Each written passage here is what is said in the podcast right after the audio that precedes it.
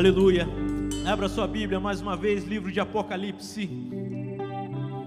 Eu quero, meus irmãos, que leamos Apocalipse capítulo 2, somente o versículo 7. Estaremos trazendo uma meditação na palavra do Senhor.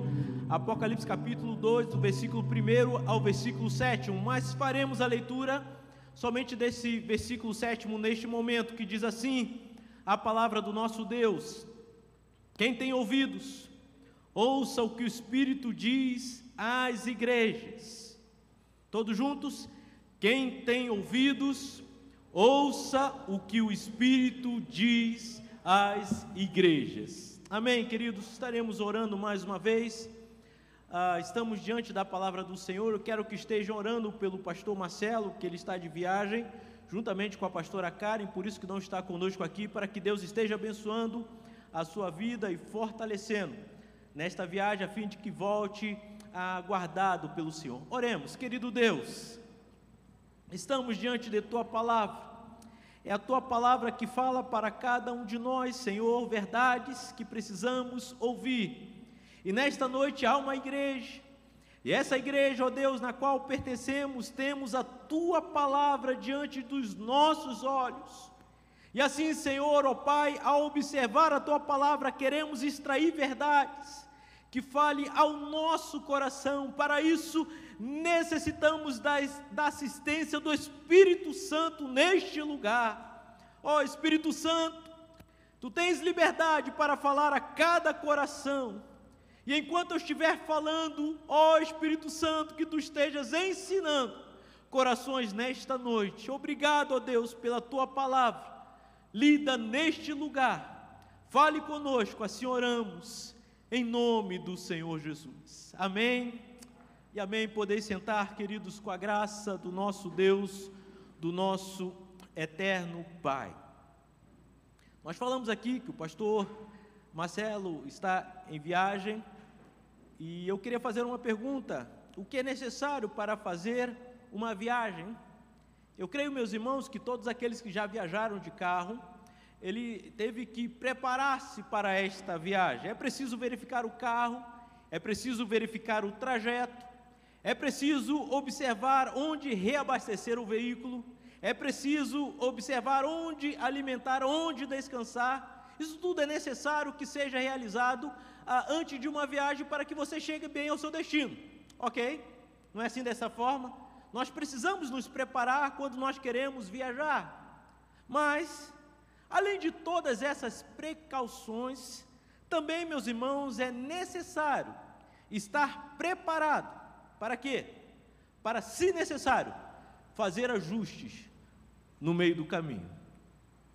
Fazer ajustes no meio do caminho. Não adianta somente você preparar o seu carro antes dessa viagem, é preciso no meio do caminho, se necessário for, você ajustar. Alguém disse com certa propriedade que o mapa não é o território.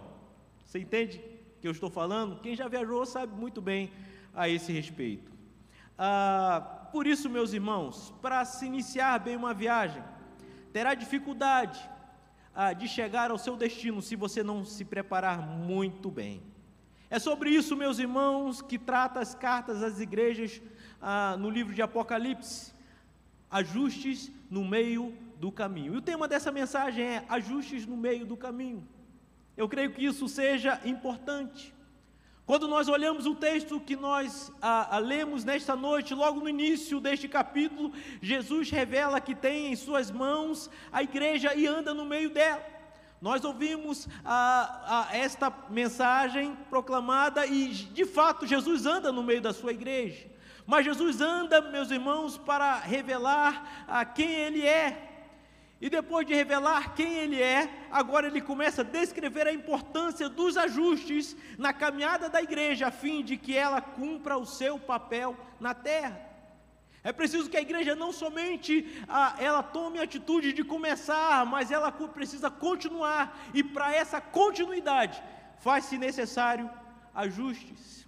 É com essa intenção que, a, a, apresentada a carta da primeira igreja do Apocalipse, a igreja a, de Éfeso, ele diz: Olha, você precisa ajustar algumas coisas. Ah, por isso que falamos sobre essa igreja, mas antes de falarmos dessa igreja, eu quero também falar da cidade. É preciso você conhecer a cidade para também falar da igreja. Quando nós olhamos, é uma carta que foi escrita à igreja de Éfeso. Éfeso era uma cidade, e esta era a maior, a mais rica, a mais importante cidade da Ásia Menor. Só para termos uma ideia, nela havia um grande centro religioso, templo construído no quarto século antes de Cristo, conhecido como o maior templo do mundo antigo. Para termos uma ideia, meus irmãos, ele era composto por 127 colunas de mármore, com 200 metros de altura cada uma dessas colunas. Era um grande templo. Estava na cidade de Éfeso. Este era considerado como uma das sete maravilhas do mundo antigo. Agora, olhe comigo. Este templo foi dedicado a Ártemis. Ártemis era uma, mesa, uma deusa da mitologia grega. Ah, teólogos dizem que esta deusa Ártemis ah, é a mesma Diana, a deusa Diana dos Efésios. E também alguns dizem que é da mesma linha mitológica da conhecida Mulher Maravilha. Então, se nós formos fazer um paralelo, meus irmãos, aí uma sequência ah, ah, ah, de, de uma idolatria dentro de uma cidade, que cidade é essa? Cidade de Éfeso. Lá naquela cidade, os cultos, havia cultos oferecidos a deusa Diana, e havia muitos sacrifícios e até mesmo prostituição cultural. Por isso, Éfeso era uma cidade reconhecida ah, como sendo rica, mas também idólatra e imoral. Além disso tudo, perseguia os cristãos com crueldade e maldade. Quando nós olhamos ah, no livro de Atos, nós percebemos que Paulo visitou essa cidade no final da segunda viagem missionária, anos 52 antes de Cristo, e em sua terceira viagem missionária, o apóstolo Paulo permaneceu três anos nesta cidade. Foi nesta cidade, é interessante vermos isso, que aconteceu um levante de comerciantes contra Paulo, está lá em Atos 19.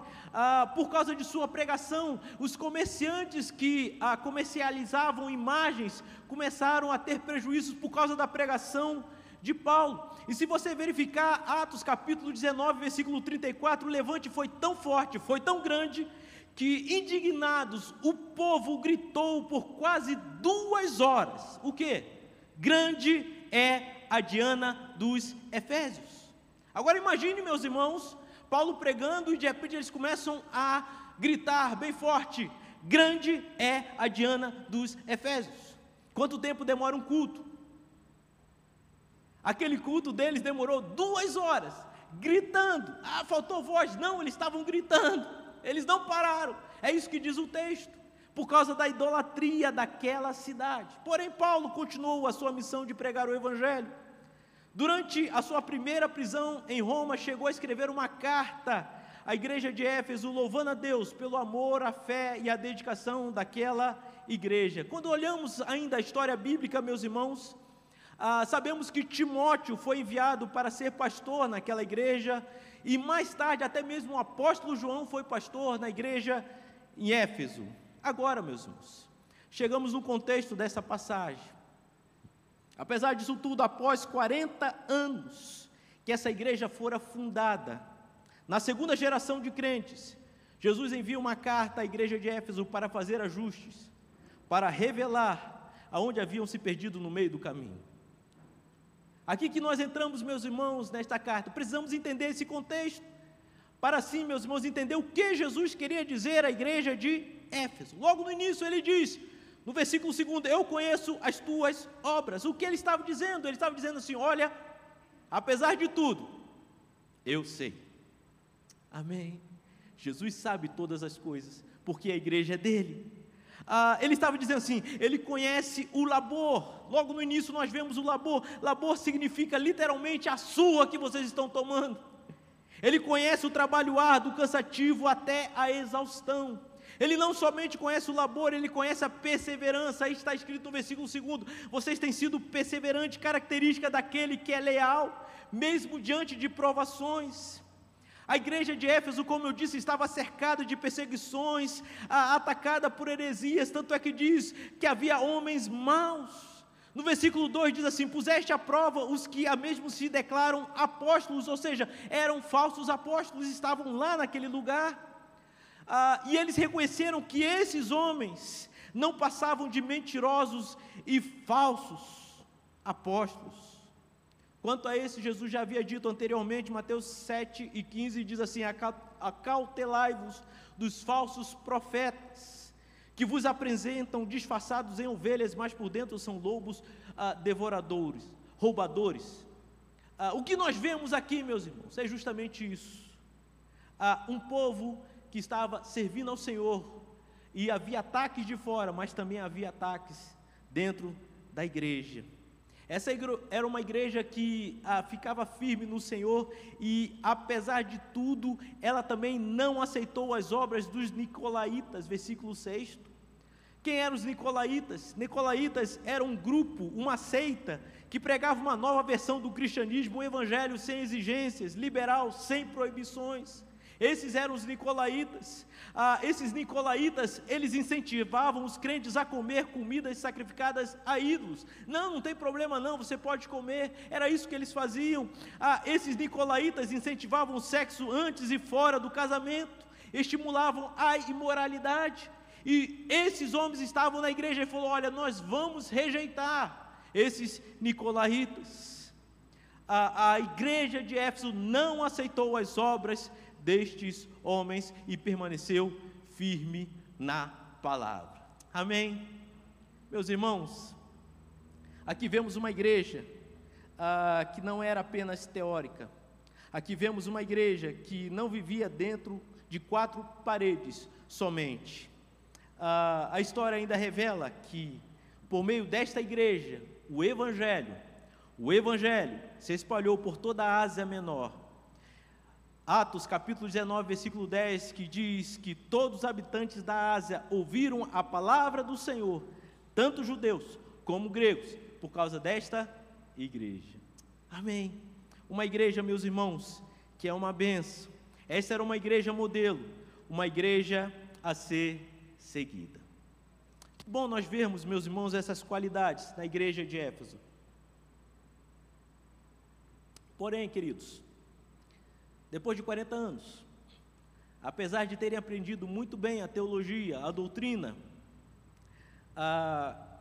é interessante que nós vemos nesta carta que em sua caminhada, depois de tanto tempo, vivendo como igreja, nós vemos aquele que passeia no meio da igreja com seus olhos investigativos.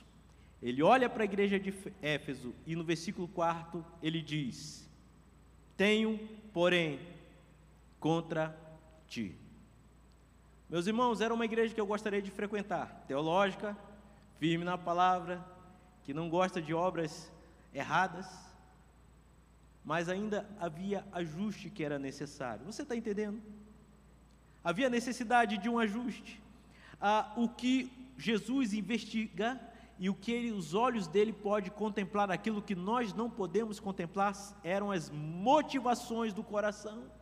Por isso que ele diz: Eu tenho, porém, contra ti alguma coisa. Essa igreja, meus irmãos, no meio de sua caminhada, talvez ela havia perdido o principal motivo do que porque ela estava ali. Por isso que o texto diz: Tenho, porém, contra ti que abandonaste o que? O teu primeiro amor. É interessante, meus irmãos, que quando olhamos a carta dos Efésios, capítulo 1, a Paulo elogiando essa igreja diz: Olha, ele diz da seguinte forma: a, a, Efésios capítulo 1, versículo 15: Tem ouvido da fé que há entre vós no Senhor Jesus e o amor para com todos os santos, e por isso não cesso de dar graças a vós, ou por vós, nas minhas orações. Então, o que nós vemos aqui que anteriormente havia amor com todos os santos, anteriormente havia isso, meus irmãos, mas agora, nesta segunda geração, o que nós vemos que depois de 40 anos se perderam no meio do caminho e abandonaram o que era mais importante, o primeiro amor. Que triste, meus irmãos. Ah, ele já não tinha mais o amor que havia no início. Agora a pergunta é: que amor amor a quem? Muitas pessoas ah, se enganam quando fala sobre o amor a quem aqui. Meus irmãos, o amor que ele estava dizendo que eles perderam foi o amor daquele que deu a vida pela sua igreja aquele que sacrificou pela sua igreja, aquele que passeia no meio da sua igreja, esperando um relacionamento pessoal e íntimo com essa igreja. Veja bem, ah, perder o primeiro amor não foi pelo pastor, não foi pela liderança, não foi pelo irmão, ah, não foi pelo trabalho social, nada disso, foi o amor por Jesus. É isso que eles abandonaram, e é isso que faz sentido a igreja: amar a Cristo sobre todas as coisas. A igreja perdeu esse amor. Anote que a ênfase não está no amor ao próximo, no amor ao serviço, mas o amor à única pessoa que dá sentido à igreja, e essa pessoa quem é? É Jesus. Jesus é quem dá sentido de estarmos aqui, de buscarmos a Sua presença, isso é importante. Há pessoas que só trabalham por dinheiro, outras pelo status. Ah, estas, por mais que ganhem, por mais que tenham fama, nunca encontrarão o sentido da vida. Tem pessoas que dizem: Olha, eu quero fazer para Jesus, eu quero fazer, mas qual é a motivação?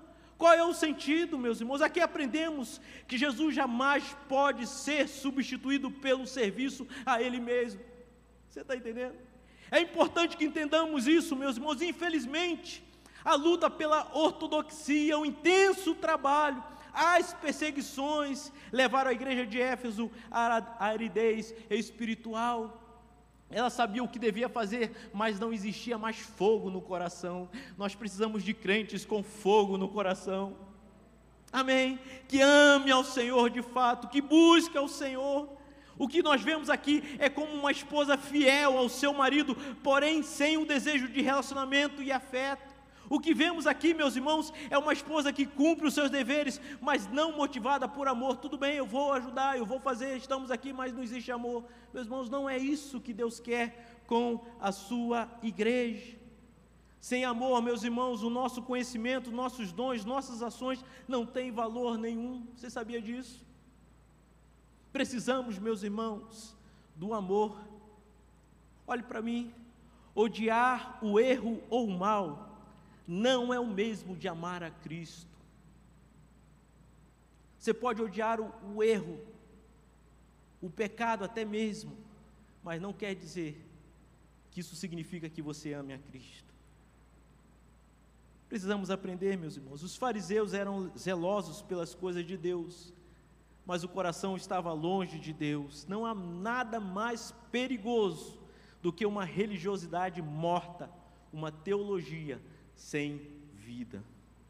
Pode parecer que tudo está bem, mas tudo está errado, porque a máquina não funciona, porque não é Cristo que está no centro. Não adianta, meus irmãos, se nós ficarmos buscando, buscamos conhecer a teologia, se a teologia, a palavra de Deus, não nos encharcar de amor por Deus. A verdadeira teologia, ela não nos exalta, mas ela nos coloca no nosso lugar de humilhação diante do Senhor e adoração. Amém. Eu já vi tantas pessoas que dizem assim: Eu conheço bem a teologia, mas é um presunçoso. Meu irmão, você não conhece, porque a verdadeira teologia, ela põe o homem no seu devido lugar. Amém. Aqui, essa igreja, meus irmãos, faltava algo. Por que faltava algo? Porque daquele tempo, do tempo em que ela foi criada até aquela época que foi escrita a carta, ela teve desvio no seu caminho e precisava de ajustes. Amém. Meus irmãos, a pergunta é: o que é necessário ah, para que nós venhamos retornar ao primeiro amor? Quais são os ajustes necessários na caminhada da igreja para que ela retorne ao primeiro amor?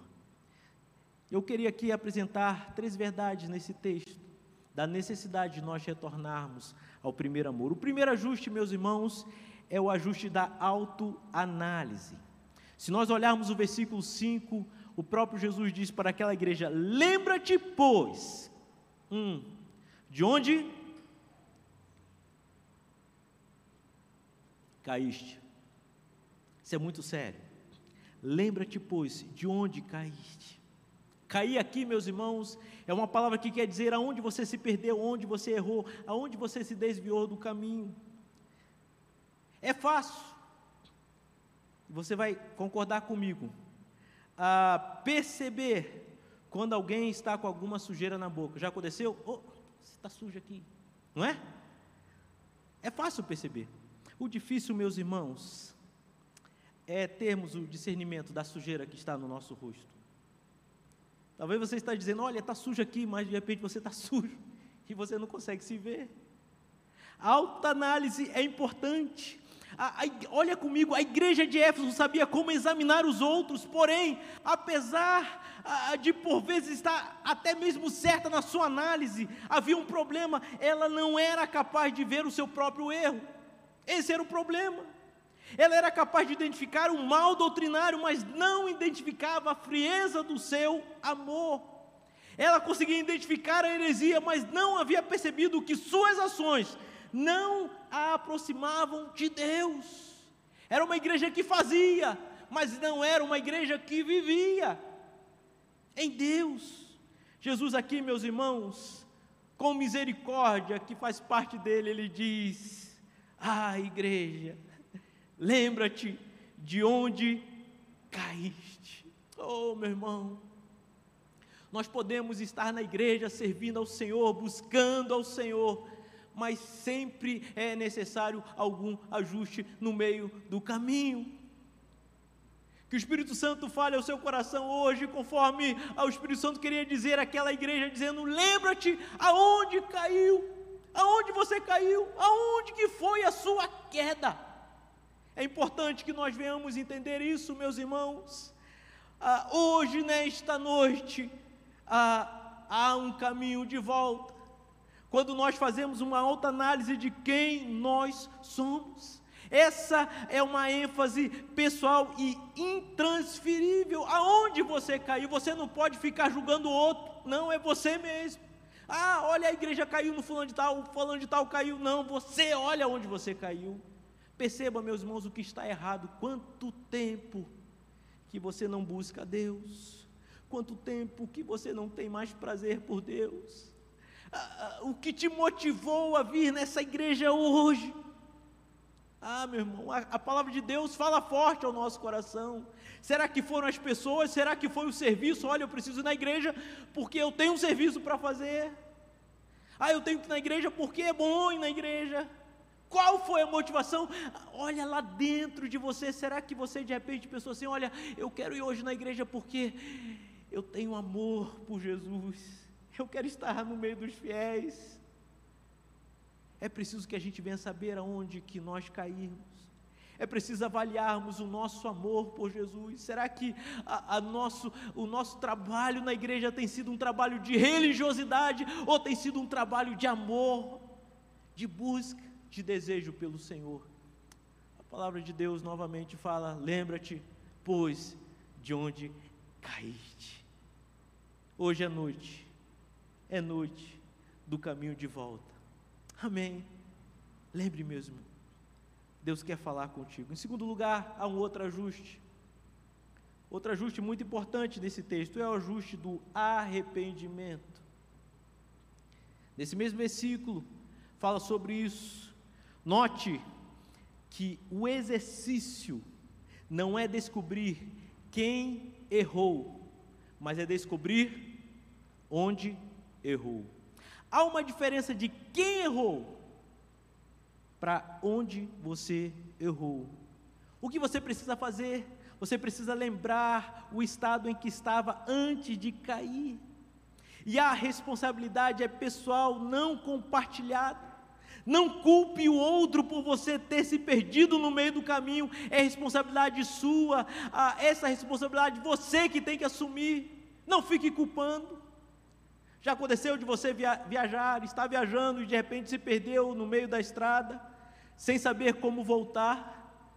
Alguns anos ah, ah, morando em São Paulo e alguns outros estados grandes, quando a gente perde a entrada é complicado, quatro quilômetros depois. Já aconteceu isso com você? Oh, perdi na estrada e agora o que, que eu faço? É sua responsabilidade. de, de novamente voltar. Não culpe o outro, olha, eu perdi a entrada. Não, é você. Aqui estamos falando de aspectos espirituais, meus irmãos. Você precisa voltar. Arrependimento, meus irmãos, é retornar ao lugar certo, é reconhecer o erro, é se humilhar. Olha, foi eu que errei, eu estou errado. Lembra-te onde caíste, eu cometi esse erro, eu que errei. Meus irmãos, arrependimento é pensar, não somente pensar, mas dizer: ah, eu pensei que dava conta, mas não dou conta de acertar o caminho sozinho.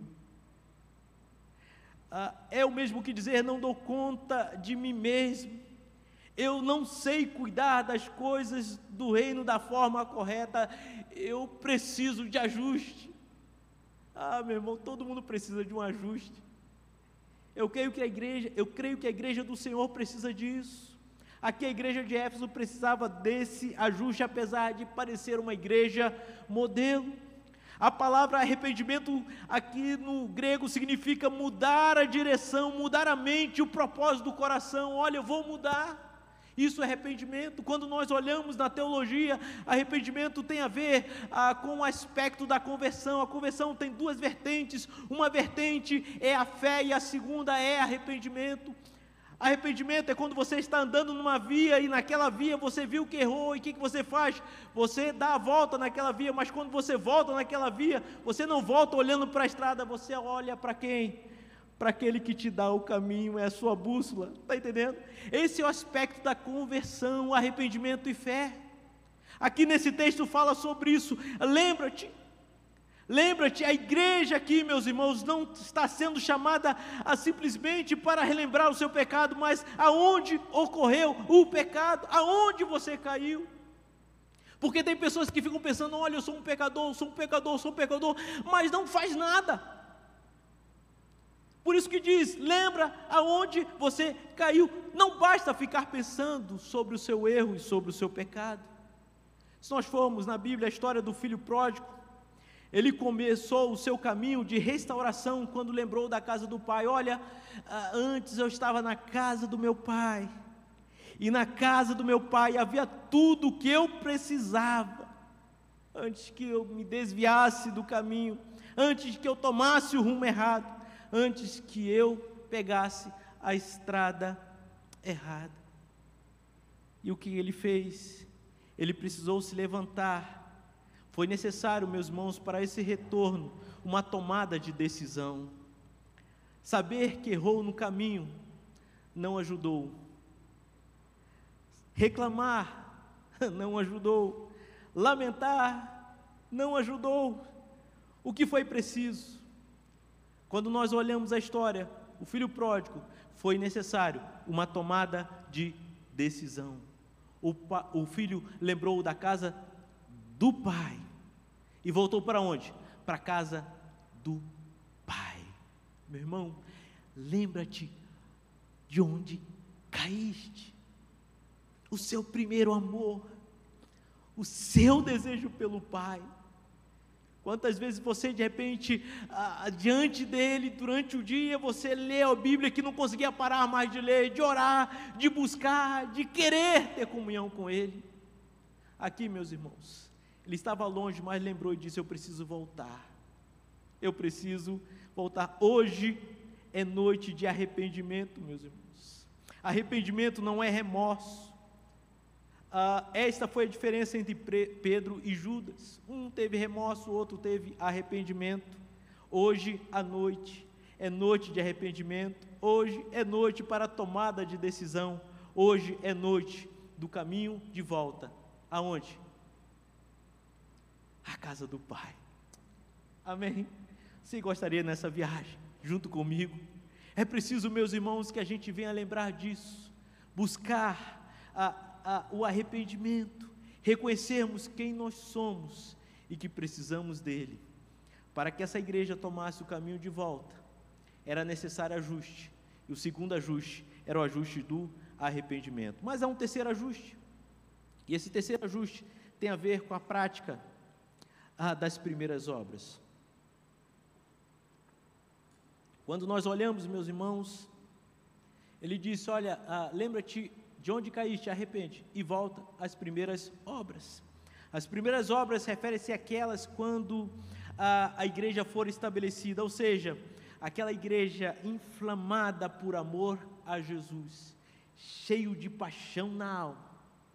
Era essas que eram as primeiras obras. Quando no início tudo era por causa dele, tudo era por causa do reino dele, tudo era para a glória dele, porque havia muita gratidão no coração. Eles desejavam Jesus mais do que tudo, eles ansiavam por Jesus mais do que tudo. E era até um pouco bobo às vezes. Você já viu um crente bobo, acabou de chegar na igreja, entre aspas, é aquele que ama Jesus de todo jeito. Era isso que eles precisavam. As primeiras obras eram realizadas com o coração inflamado por Jesus pela causa dele. Essas obras, meus irmãos, era algo ah, importante porque havia motivações bem definidas no seu interior. Qual eram as motivações? O amor a Jesus. Nós precisamos disso. Eu quero estar presente porque eu amo ao meu Jesus.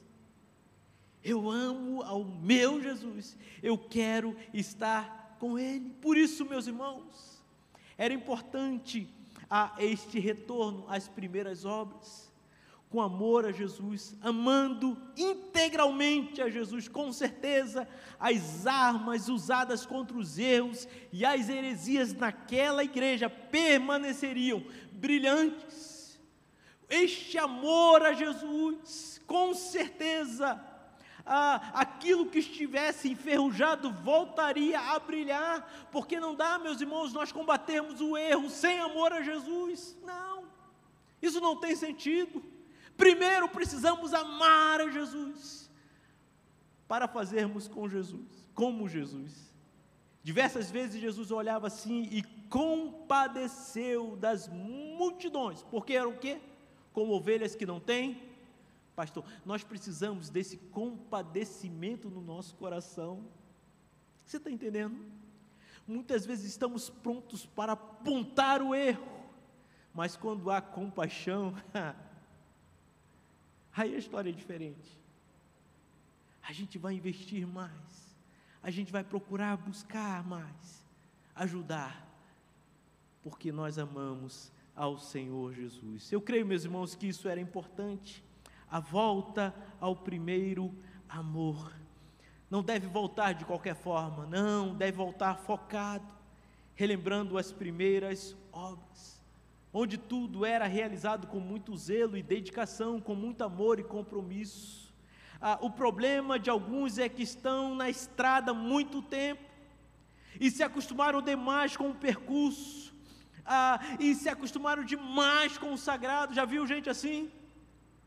As maiores falhas na estrada é depois que você viaja muito na estrada e você se acostumou com a estrada e acha que já está bom demais na estrada e é nessas horas que surge o imprevisto. Meu irmão, nós devemos tomar cuidado. Tomar cuidado na nossa caminhada. Isso me recorda um texto bíblico lá em 2 Samuel capítulo 6 sobre um rapaz chamado Uzá. Quem conhece a história de Uzá? Uzá foi um, um rapaz que, quando Davi quis trazer a arca da aliança de volta para Jerusalém, Uzá foi acompanhando a arca. E nesse acompanhar a arca, de repente, a arca estava em, em, em, uma carroça. E a carroça, de repente, passou em cima de pedras. E quando passou em cima de pedras, a arca balançou. E nessa hora que a arca balançou, imediatamente, Uzá com uma boa motivação, o que, que ele fez? Ele tocou na arca para quê? Para que ela não caísse. Uma boa ideia. Mas o mundo está cheio de pessoas com boas ideias. Aí você diz, mas o que aconteceu? Naquela hora que ele tocou na arca, imediatamente ele foi fulminado. Meus irmãos, isso deve gerar um temor dentro do nosso coração. Obras Será que as nossas obras hoje têm sido como as primeiras obras que nós já realizamos quando amamos Jesus, quando reconhecemos quem Ele era? Como estão as suas obras? Meu irmão, ele foi morto. Agora, acompanhe comigo o raciocínio. Ah, será que Uzá, ele errou no caminho, naquele momento que ele tocou na arca do Senhor? Me permita a, entender um pouco essa história junto com você. Eu creio que talvez usar, meus irmãos, não tivesse errado naquele momento, talvez usar tivesse errado lá atrás. Aquilo ali foi somente um reflexo do que ele já, já via no coração dele, que ele já havia errado. Ah, só para você ter uma ideia, ideia Uzá era filho de Abinadab. Ah, Abinadab é o mesmo que está em primeiro, está escrito em 1 Samuel capítulo 7. Lá em, em 1 Samuel, capítulo 7, diz que a arca do Senhor foi para a casa de Abinadab. E lá na casa de Abinadab, esta arca, a arca da aliança, ficou, sabe quanto tempo? Por volta de 20 anos. A arca do Senhor ficou na casa de Abinadab durante 20 anos. Eu não sei quanto, quantos anos tinham usar, mas é possível que aquele menino cresceu junto com a arca. E de vez em quando ele ia lá dentro observar a arca. O maior, meus irmãos, é, é, é o maior objeto ah, significativo da presença de Deus para Israel era a arca da aliança. Ninguém podia tocar na arca da aliança, porém, esta arca estava 20 anos dentro de uma casa. E é possível que aquele menino se acostumou, de repente olhou aquela arca e diz assim: hum, não toca aí não, é sagrada. Mas 20 anos É possível que no meio do caminho ele começou a dizer assim: Olha, não faz mal tocar na arca. Já viu crente assim? Não faz mal, isso aqui não vai fazer mal, não. Eu vou domingo na igreja de novo e não vai dar nada errado. É possível que ele já tivesse tocado na arca outras vezes, não aconteceu nada. E naquele momento, meus irmãos, com o coração já longe do Senhor, quis fazer uma boa ação, mas aquilo dali não era boa ação, e imediatamente ele sofreu dano. Você está entendendo, meus irmãos, que as primeiras obras são importantes, nós retornarmos a elas. O problema é que a gente está usando obras talvez que sejam antigas e a motivação nossa esteja errada. Quando nós vemos, meus irmãos, essa história deste homem, nós podemos perceber que talvez o problema seja muito mais grave. Tome cuidado muitos se acostumam com o sagrado e se perdem no meio do caminho. A igreja de Éfeso precisava retornar às primeiras obras, não errar mais. O que se espera de alguém ah, que viajou e errou o caminho, quando ele vai fazer a mesma viagem, quando ele chega naquele lugar, o que se espera dessa pessoa? Que ela erre de novo ou que ela agora tome o caminho certo? Tome o caminho certo. Opa, eu já aprendi, eu não vou errar novamente. O problema é que muitos, mesmo estando anos e anos ouvindo o que é certo, nem perceberam que a mensagem não fala mais ao ouvido, aos ouvidos e ao coração, e diz assim: olha, essa mensagem foi muito boa para ele. É preciso, meus irmãos, atentarmos que precisamos novamente voltarmos ao caminho Muitas pessoas estão desatentas no automático, vivem na estrada errada, mesmo dentro de uma igreja. É preciso retornar, meus irmãos. A estrada errada nunca levará você ao lugar certo. E o lugar certo não existe outro, é Jesus. Ele é o caminho, ele é a verdade e ele é a vida. Amém, meus irmãos. Hoje, nesta noite, há um caminho de volta. Ajustes, meus irmãos, que são necessários. E você está aqui nesta noite, você está acompanhando essa transmissão, para que você se lembre disso. Ajuste da autoanálise, ajuste no arrependimento e a prática das primeiras obras. Essa era uma necessidade urgente para a igreja de Éfeso.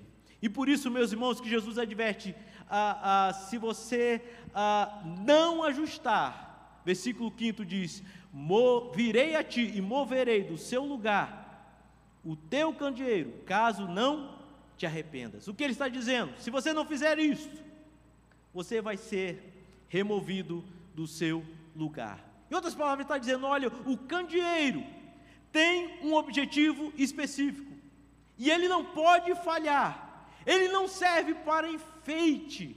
O candeeiro, ele serve para iluminar. Amém. Precisa ter luz, meus irmãos. O candeeiro foi feito para brilhar, não para servir de enfeite. Enfeite é superstição, é religiosidade.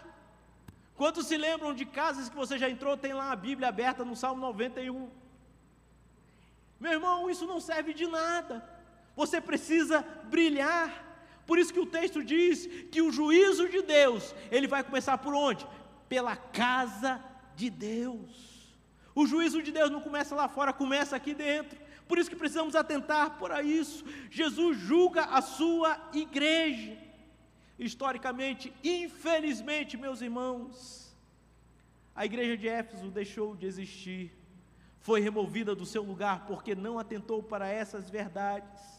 Hoje lá, naquele lugar, hoje a Turquia, aquela região, só existem ruínas e uma lembrança de uma igreja que perdeu o tempo da sua visitação.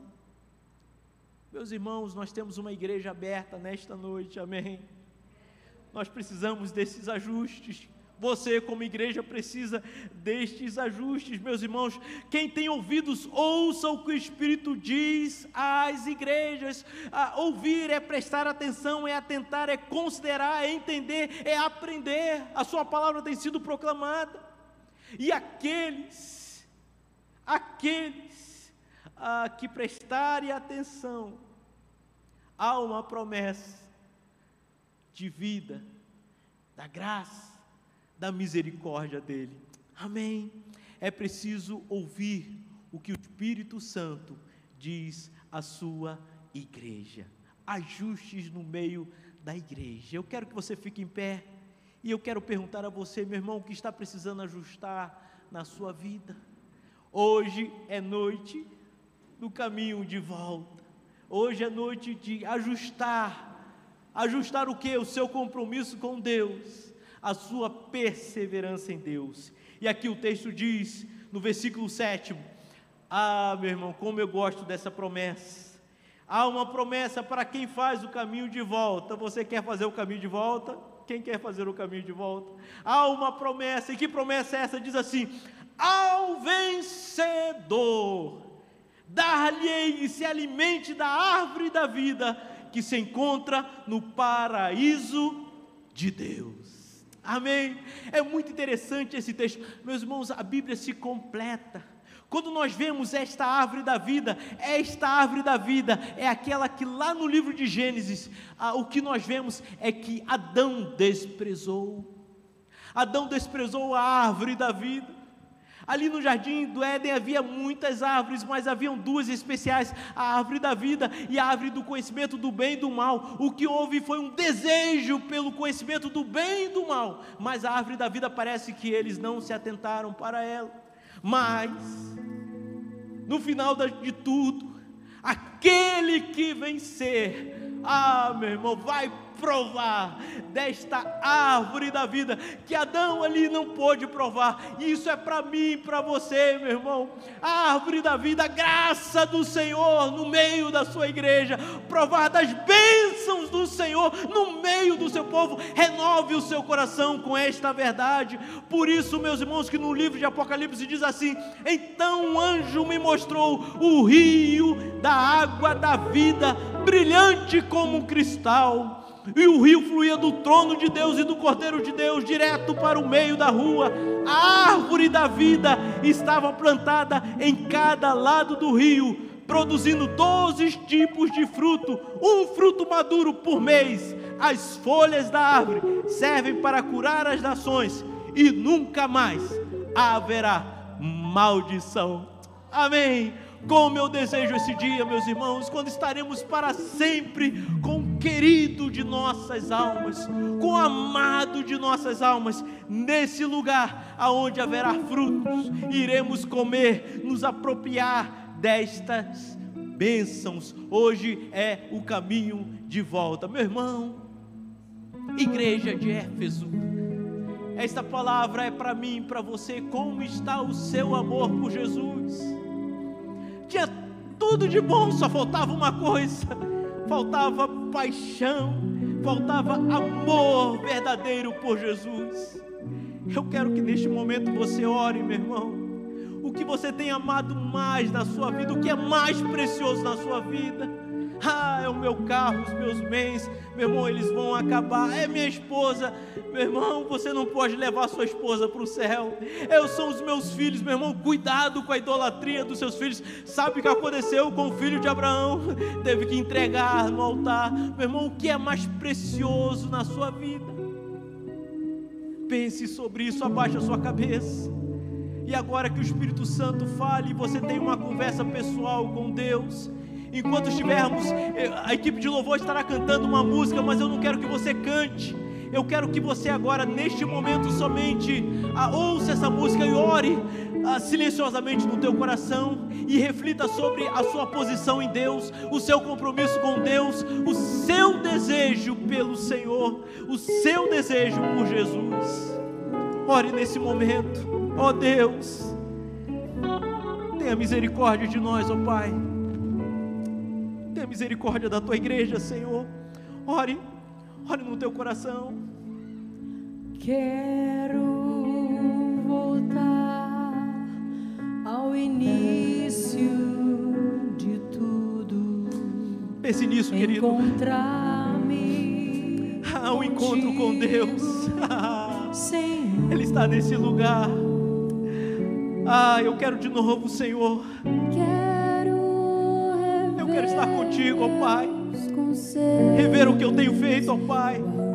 Ore, meu irmão. Eu quero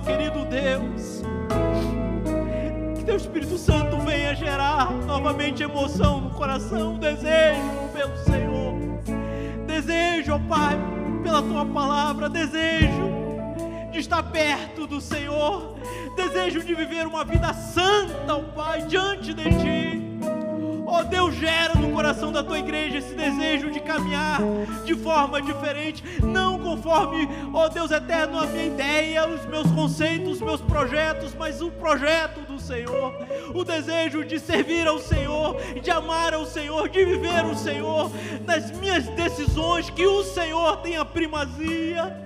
Ó Deus eterno, nas minhas coisas, que o Senhor sempre seja consultado. Deus dá que haja, Senhor, um quebrantamento no meio da tua igreja, nesse desejo do caminho de volta, nesse caminho de, Senhor, ó Deus eterno, caminhar contigo, ó Pai. Ó Deus, reconstruindo o relacionamento contigo, voltando às primeiras obras, ó Pai, regressando ao caminho, agindo, ó Pai eterno, conforme, ó Deus, o primeiro amor. O primeiro amor, ó Deus, gera, Senhor. Dá-nos um banho nesta noite do amor do Senhor, da graça do Senhor, do fortalecimento do Senhor. Que esta seja uma semana, uma semana de dedicação, uma semana, ó Deus, de coragem, uma semana de vitória, uma semana de busca, de comunhão com o Senhor, com o Senhor, com o Senhor. Eu quero